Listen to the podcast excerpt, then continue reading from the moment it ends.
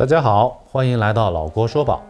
今天我们来聊世界第八大奇迹，同时也是世界上最大的珠宝——琥珀宫。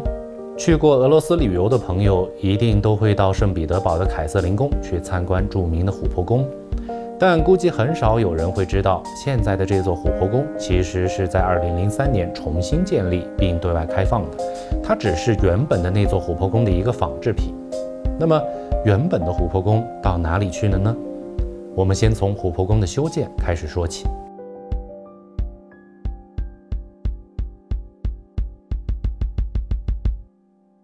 时间来到一七零一年，刚刚建立的普鲁士王国迎来了他的第一位国王腓特烈一世。腓特烈一世不仅政治经济能力突出，打造了一个富有的王国，同时他也深爱着自己的妻子，于是。腓特烈一世打算在位于柏林的夏洛特堡宫之中为王后建造一座极尽奢华的居所。当时的普鲁士最著名的建筑设计师安格拉·舍鲁特接受了这一个荣誉。他邀请了丹麦最著名的琥珀手工匠人哥特弗莱德·沃夫拉姆一同来完成这个壮举。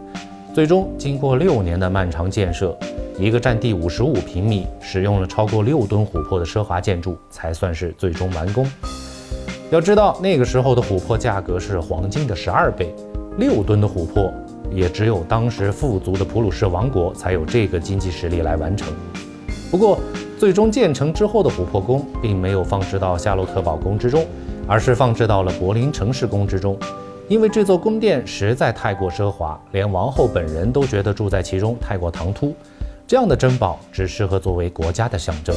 于是。琥珀宫就在柏林城市宫之中接受世人的敬仰，在当时，琥珀宫被誉为世界第八大奇迹。到了1716年，时任普鲁士国王的威廉一世出于政治上的考虑，将琥珀宫送给了当时欧洲的霸主俄国沙皇彼得大帝。两人在柏林相见恨晚，彼得大帝出于威廉一世的慷慨，也回赠了一份厚礼，包括55名骁勇善战的俄国士兵。不过，从那个时候起，琥珀宫便不再是德国人的骄傲，而成为了沙俄的国宝。琥珀宫于1717年被运送到了圣彼得堡的凯瑟琳宫安置下来，一直到1917年俄国爆发十月革命之前，琥珀宫历经了两百年的时间，一直都是俄国皇家的私有物品。到了1941年，苏德战争爆发，纳粹德国占领了当时的列宁格勒，也就是圣彼得堡。德军花费了三十六个小时，将凯瑟琳宫中的琥珀宫拆卸了下来，装满了二十七个箱子，于一九四一年十一月三十日运到了当时属于德国的哥尼斯堡，也就是现在的俄罗斯加里宁格勒。在这里，纳粹德国又将琥珀宫重新拼装好，并对外展示。一九四四年，苏联军队开始反击，反攻的军队于一九四五年初逼近了哥尼斯堡，希特勒下令紧急转移琥珀宫，所以。短短四年不到的对外展示，竟成为了世人最后一次看到原版的琥珀宫。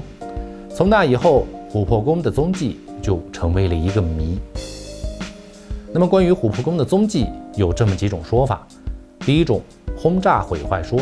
就在1945年希特勒下令转移琥珀宫的命令之后不久，英国皇家空军就把哥尼斯堡炸成了平地，所以很多学者都认为原版的琥珀宫已经毁于战火。特别是在战后打扫战场的过程之中，有人发现了类似琥珀宫的石雕配件，似乎就佐证着琥珀宫已经毁在了这场战火之中。第二种说法是葬身湖底说，有专家认为，按照当时纳粹德国的效率，哥尼斯堡在被轰炸之前，完全有足够的时间让德国人将其拆卸并运走，而且哥尼斯堡本身就在波罗的海的海边，通过船只就可以做到最快速的运输。专家们猜测，最有可能的地点也许是被运到了位于奥地利中部的托普里茨湖，因为在二战末期，预感到末日将近的德军在湖里投下了很多的东西，其中就极有可能包含被拆散的琥珀宫。后来，湖里也确实有人捡到过一些带有俄文的板条箱碎片，这些线索引来了大量的寻宝猎人。不过，他们在湖里至今也没有找到更多的线索。第三种说法是鱼雷击沉说。就在琥珀宫被希特勒要求紧急转移之后，有人声称，在一九四五年的一月三十日看到了琥珀宫在波兰的格丁尼亚港被装载到了一艘叫做威廉古斯特洛夫号的游轮上。这艘船原本是为了撤离滞留在格但斯克湾附近的德国人的，所以如果将琥珀宫运送到了满是平民的船上，确实就是一个最佳的掩护。一月三十号的早晨，搭载了一万多名旅客的威廉古斯特洛夫号离开了港口。但是在晚上九点三十分左右，还是被苏联的一艘潜艇发现了。苏联潜艇一共向威廉古斯特洛夫号发射了四枚鱼雷，其中有三枚击中。被鱼雷击中后，仅仅五十分钟，威廉古斯特洛夫号就沉入了海底。随即赶来搜救的船只仅仅救起了一千二百余人，其余的九千三百三十人都跟随船只葬身海底。这起海难也成为了世界航海史上最严重的海难。世界第八大奇迹的琥珀宫，也极有可能成为了这些人的殉葬品。从琥珀宫1945年神秘消失之后，世人对琥珀宫的寻找就一直没有中断过。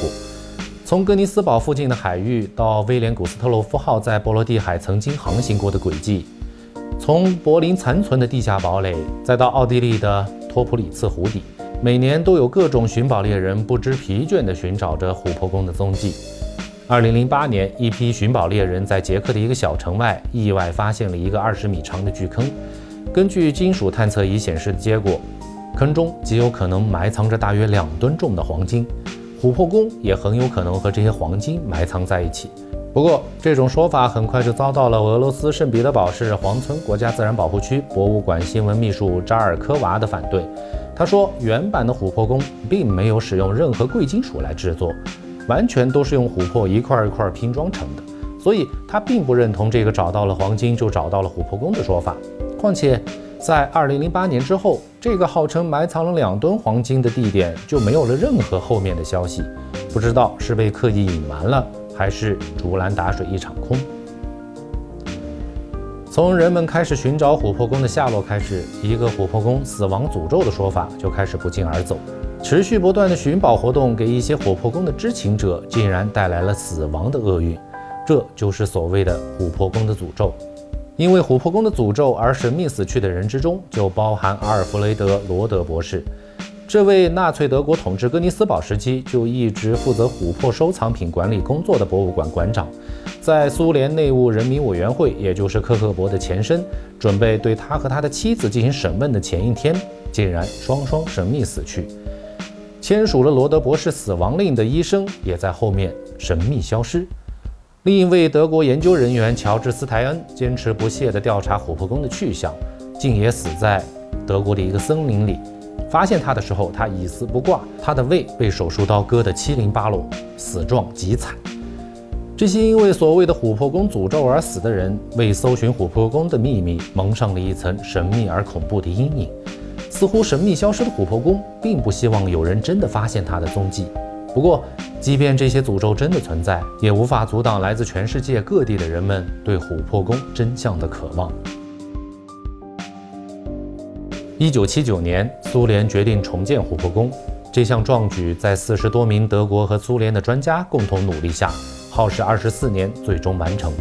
期间还因为资金短缺，一度停工。幸好德国的一家公司慷慨捐赠了三千五百万美元，专门用于琥珀宫的重建。